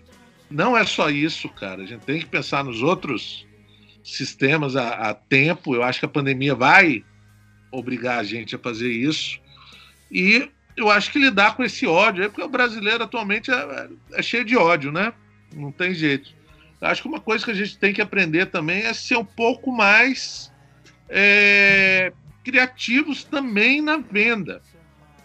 Eu cito sempre a conversa que eu tive com, com o Denison, ele falando do, do, do, Morto Não Fala no México, que é um povo que gosta muito de terror, é um povo melhores sessões que eu fiz na minha vida, dos meus filmes, foi no México. E que tem uma cultura muito enraizada com, com a muito, morte, né? Muito. E aí o que que fizeram? Ele conseguiu lá uma, uma distribuidora lá. Em um final de semana no México, o filme deu mais bilheteria que toda a campanha do filme no Brasil. E nós estamos falando de um filme ponta de lança, cara. O filme de terror mais ponta de lança que já foi feito nesse país.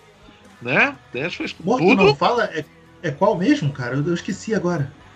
É do Daniel Oliveira, que ele é. Ah, sim, lembrei, lembrei, lembrei. Do, do, ele é. Também. Ele, é, ele, é, ele é, trabalha de. de, de, de... Necrotério. Ele trabalha de IMS. Ah, droga, é necrotério. É, filmes, vitrine, todo, todo mundo, tudo top ali. O que acontece? No México, velho, eles pegaram lá na porta do cinema, colocaram uma mesa de necrotério lá, fizeram o um cenáriozinho, colocaram o cara maquiado embaixo do lençol. Olha aí, Felipe, é o tipo de coisa que a gente faria, hein? É, sempre quis fazer esse tipo de coisa. Então você faz um. Rodrigo, você sabe que a gente estava produzindo.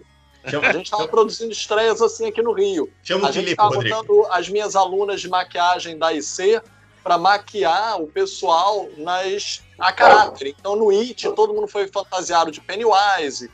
Na, na, na entrada do cinema maquiava. No Coringa a gente botou todo mundo maquiado de Coringa.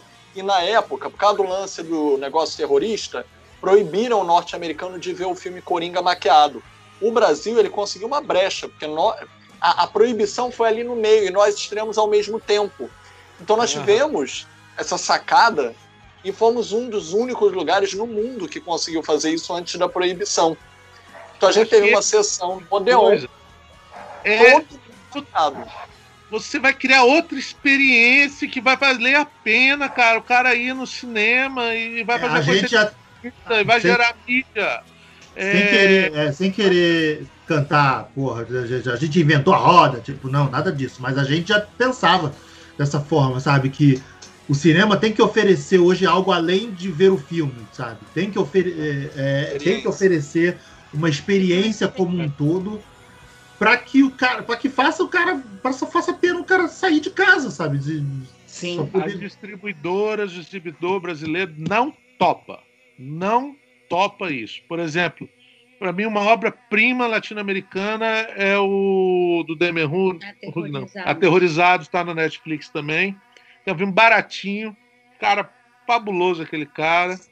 É um filme que dá muita raiva de ver. Que você fala, filha de uma mãe, cara. O cara conseguiu fazer um filme foda, com pouca grana. Tem um menino morto lá que é incrível, que é um boneco. Então, ele falando que em algumas sessões de festivais, e sessões mesmo pro público, ele pegava o boneco, cara, no meio do filme e colocava no meio da plateia, ali assistindo o filme também. Então, quando acabava o filme, as pessoas acendiam a luz e tinha um menino morto atrás do cara. Caraca. Gerava um burburinho, uma coisa. E nisso o filme foi um mega sucesso de bilheteria na Argentina. Esse tipo de coisa de dar muito valor agregado. O toda sessão, mas a sessão que teve, as pessoas comentaram, saiu no jornal. E aí as pessoas vão para o cinema esperando ser a sessão em que vai aparecer o menino morto, claro, né? É, então, esse tipo de coisa, eu acho que a gente precisa é, é, ser um pouco mais criativo nisso também, não pode ser só na produção. O Atividade Paranormal foi isso também, né? É um filme feito com nada, e aí gravaram as primeiras sessões do povo desmaiando, chorando, e aí usaram a internet, né? O filme mais aterrorizante do ano, o filme mais horrível. É, o e, aí... e é um filme, e é um filme, tipo, ok, né? Não tem nada demais ali, mas ele gerou buzz por causa disso, né? Ele, ele virou cult por causa desse, a desse retorno. De Blair, a Bruxa de Blair, que tem uma galera que assistiu achando que era verdade, né? A propaganda. Sim. É... é, mas a bruxa de Blair facilita porque na época não tinha internet, né? Então acho que o, o esse, esse, essa conversa é, gerava mais tipo no mas... conto dos causos, né? É, mas por exemplo, a Annabelle, uns tempos atrás, se trouxeram a boneca para passear pelo país aí. É, assim também. E, e assim, sem querer fazer um jabá, mas já fazendo, o Atividade Paranormal, assim, é uma música para meus ouvidos, porque é um filme de 14 mil dólares que arrecadou 54 milhões de dólares. E a minha iniciação científica e o meu projeto de mestrado é sobre como o baixo orçamento no cinema de horror brasileiro gera criatividade nos realizadores. Inclusive o Rodrigo foi um dos meus objetos de estudo, ele e o Joel Caetano. Então, assim, aprendi muito. Oi? Eita! que boca foi objeto seu, velho. Assisti todos os filmes e. eu ia, o boneco do Rodrigo apareceu na defesa do mestrado. Não, ainda não. O mestrado eu acabei de entrar. A iniciação científica começou. Foi, acabou ano passado e o mestrado começou esse ano, que deu origem. Aí agora eu vou aumentar o escopo de filmes. Mas essa coisa de você fazer. Assim, a gente não gostaria. Eu que também já, já fiz curta-metragem, já escrevi é, seria muito legal ganhar dinheiro com o próprio filme. Mas eu acho também que o cinema brasileiro ele tem essa coisa de nós conseguimos fazer com pouco, sabe? E isso treinou muito a, as pessoas que fizeram, que estão fazendo filmes até hoje, né? O próprio Mojica que o diga, né? Que ele teve que inventar o sistema de cooperativa com atores na meia-noite levaria sua alma. Então, assim, e o que eu acho que é realmente o problema nessa em tudo isso é que a ponte entre público e filme aqui no Brasil tá cheia de buracos, sabe? Eu acho que ninguém ainda conseguiu pensar em como resolver isso.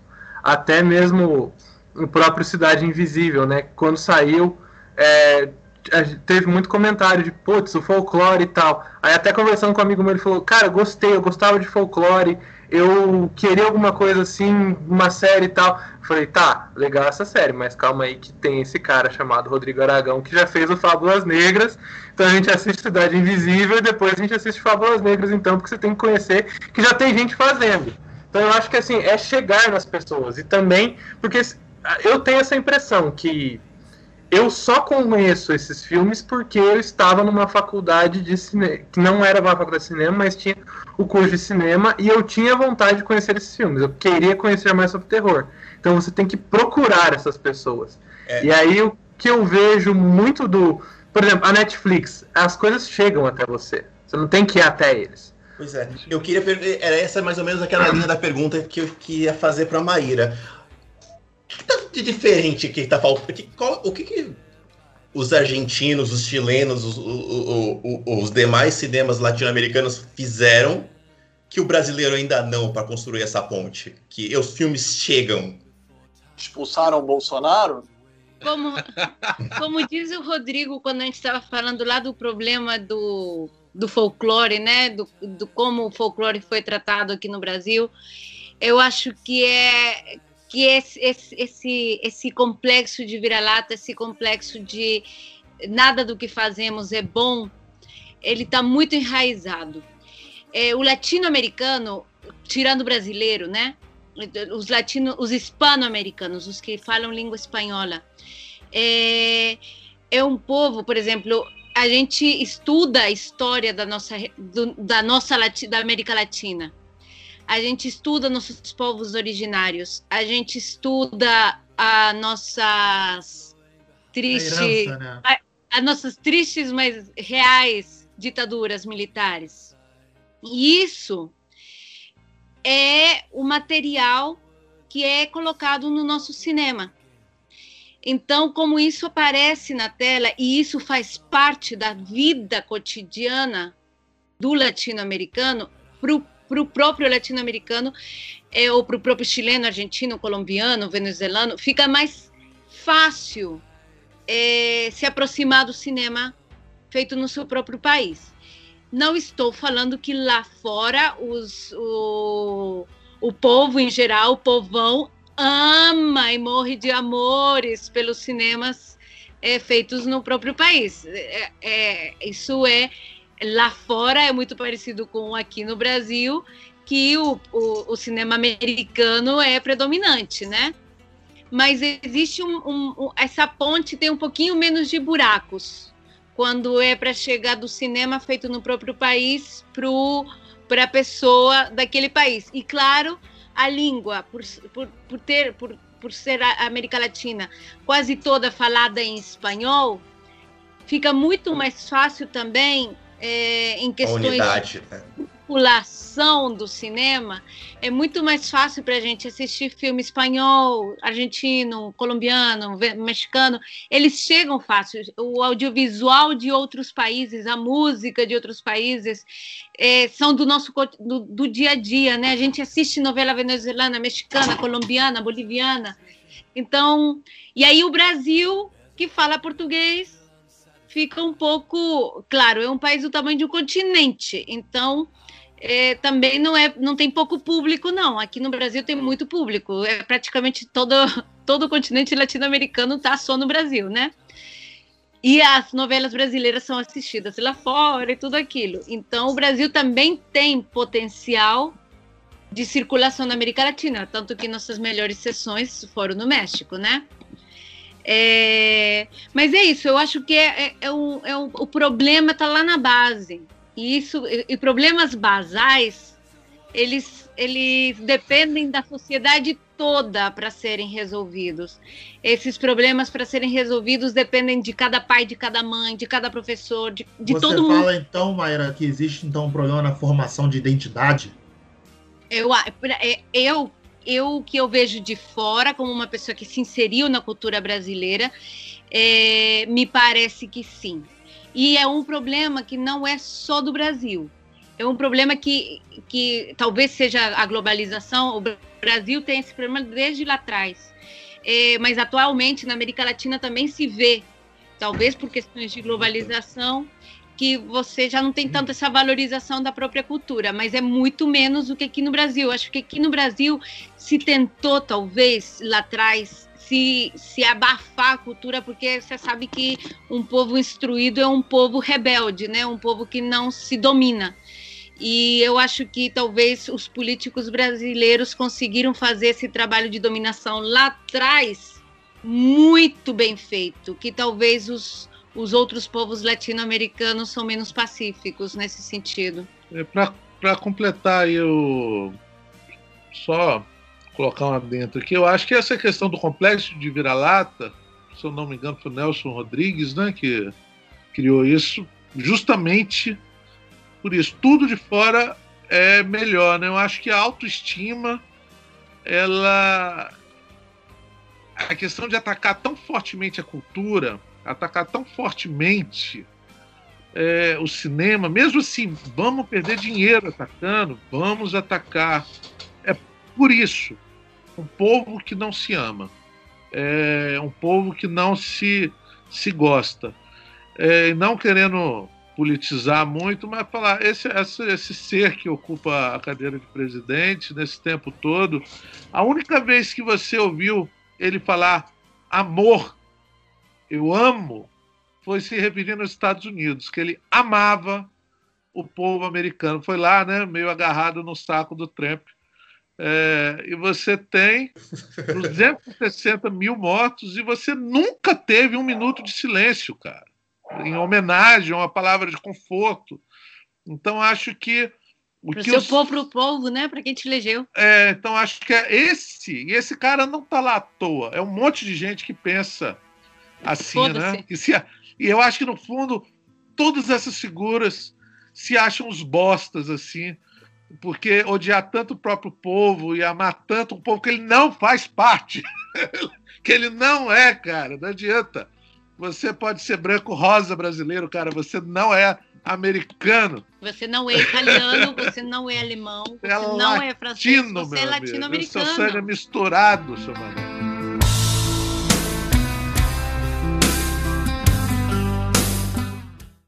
Pô, gente, o papo tá ótimo. Foi, Rodrigo, é, Mayra, palavras lindas que vocês excelente, deram, excelente. engrandecendo esse podcast. podcast até que ficou, até que ficou direitinho, né, Felipe? até que ficou bonito. Você é, vê? Gente, mas já... quis tomara que vocês coloquem isso no YouTube mesmo, que foi Não, tá lindo, pô, não vou nem editar, vai assim mesmo. Rodrigo, Mayra, vou liberar vocês também. É, muito obrigado, não tem palavras para agradecer Agradeço. você a participação. É, a porta está aberta aí para você. você já fez seu jabá lá do, falando sua websérie no canal do YouTube, mas fala, fala mais onde é que o pessoal pode te achar, achar teu trabalho. Mas, gente, é, meus filmes estão aí no quê? No Google Play? É, no Google no... Play, no iTunes, no Now, no Vivo Play. Né? Você acha. Você acha tudo isso. Ali. Mas vai no canal que é legal. o canal o Monstrólogo. Canal, é o canal do Monstrólogo no YouTube. É isso, acompanha lá que agora vamos, vamos disponibilizar tudo lá no YouTube. Gente, eu agradeço demais esse bate-papo delicioso, viu? É uma outra. Esperamos que tenha mais produções brasileiras para a gente poder falar bem aqui e reclamar um pouco também das coisas. E valeu mesmo. Obrigado aí pelo. Pela Pode conversa. falar mal das americanas também, pô. Pode, não tem problema. Se quiserem fazer um podcast sobre American Gods depois. Fala, quer falar mal de Tenet? A gente já gravou uns três podcasts falando mal de Tenet, que a gente não entendeu nada. não encarei ainda não, vou encarar, mas ainda não. Isso, isso, vê, veja e venha falar mal também. É... Matheus, obrigado pela presença. Eu agradeço o convite de novo. Eu só tenho mais uma pergunta pro Rodrigo. É, quando vai sair o Fábulas Negras 2? Porque Acho que com essa conversa dá pra pensar. Que eu falei, o dia que eu. Pra mim era, o dia que eu conversar com o Rodrigo Aragão, eu falei, eu quero falar do Fábulas Negras 2, porque a gente tem o corpo seco, a gente tem o ET Bilu, entendeu? Você sabe que o roteiro do Fábulas Negras ele foi escrito três roteiros. Ele tem o volume 1, volume 2 volume 3. O volume 2 e o 3 já tinham os diretores, Paulo Biscay ia o participar, sotaque. né? É, tinha um monte de gente já convidada, já tinha todo. Tava tudo certo. Mas foi uma coisa meio de jovem, assim, que a minha ideia. A gente havia um, uma primavera do terror brasileiro, né? A gente estava começando ali, surgindo novos diretores. Então eu tinha a ideia inocente de retratar esse cenário e convidar diretores que estão começando e, e, queria vender isso para uma emissora, essa ideia. Poxa, vamos fazer um retrato é, da, da produção de terror brasileira, eu descobri que as emissoras estão cagando para quem dirige os filmes. Elas querem a coisa no padrão todo certinho, não importa quem está dirigindo. Então os projetos estão tá aqui na gaveta aqui, mas ele já, ele já existiu. E... e pode vir assistir de novo. A gente é, nunca desiste de tudo. Das coisas. O Assombrações, de certa forma, é um pouco ele que é essa websérie, só que dessa vez eu que vou dirigir tudo, são episódios menorzinhos e mais baratos ainda, mas é um fruto, com certeza é um fruto do Fábulas Negras. Isso aí, desistir Legal. nunca render-se jamais. Rick e Filipe, obrigado pela presença no camarada. Muito obrigada pelo convite, me diverti muito. É isso, Maíra, fica à vontade. Agradece. A gente agradece. Vamos chamar vocês para gravar dos melhores Velozes e Furiosos. Vou fazer a lista dos melhores Velozes e Furiosos. Ah, é? Eu tô esperando não, esse convite também, hein? Veja o 5 do Rio de Janeiro, é uma obra-prima. Veja o 6, que é o melhor. Não, não, o 5 do Rio de Janeiro, que é uma obra frente. Sim, sim, veja o 5. Mas depois veja o 6, que é o os melhor. Caras, os caras comendo biscoito piraquê com brama. Eles são mais cariocas do que a gente. O americano é mais carioca que a gente. Filho. Aquilo é ótimo. Aquilo é ótimo. É... Oi? Oi, Maíra? Fiquei com vontade de biscoito piraquê com brama. Aí, ó. Aí, olha aí. A senhora Gatilhos até. Gente, obrigado a todo mundo. Espero que vocês tenham gostado. Tanto quanto eu daqui com todo mundo. É, gente, obrigado por você que acompanhou aqui até agora.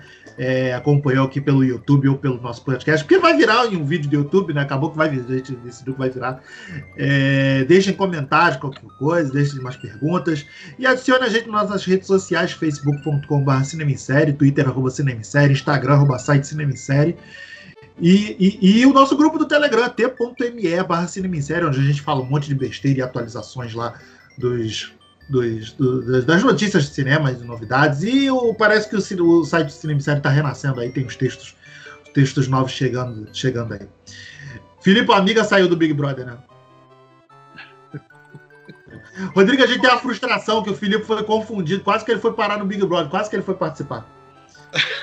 é mesmo? A gente torceu, a gente fez uma torceu, fez campanha. Achavam que o Rafael Infante iria. E tem gente que acha que eu sou muito parecido com o Infante, até a forma de falar, o humor, etc. A forma de gesticular. Aí acho, vieram dizer, mas de, de, juravam que o Infante estava no elenco. Aí disseram, Filipe, tu tá no elenco quando saiu imagens com fotos do Infante. Ve veio gente me perguntar se eu estava. E aí a Samanta me trollou que eu estava dando aula, dizendo que estava respondendo por mim, porque eu já estava isolado no hotel e não podia me comunicar. Chorei muito. Chorei muito quando eu vi, na, eu vi a lista final que não constou o nome de, de Filipe Pitano. Fiquei, fiquei chateado. Se tivesse Felipe, assistia. edição, quem sabe? Não desiste, não. Se tivesse a, a, próxima, na próxima edição, vamos torcer muito para uma casa de vidro aí, pelo menos. Se, se o Felipe entrar, eu assisto. Para engrandecer aquele programa. Paga o pay per view com gosto. Valeu, galera. Até a próxima. Beijo. Tchau.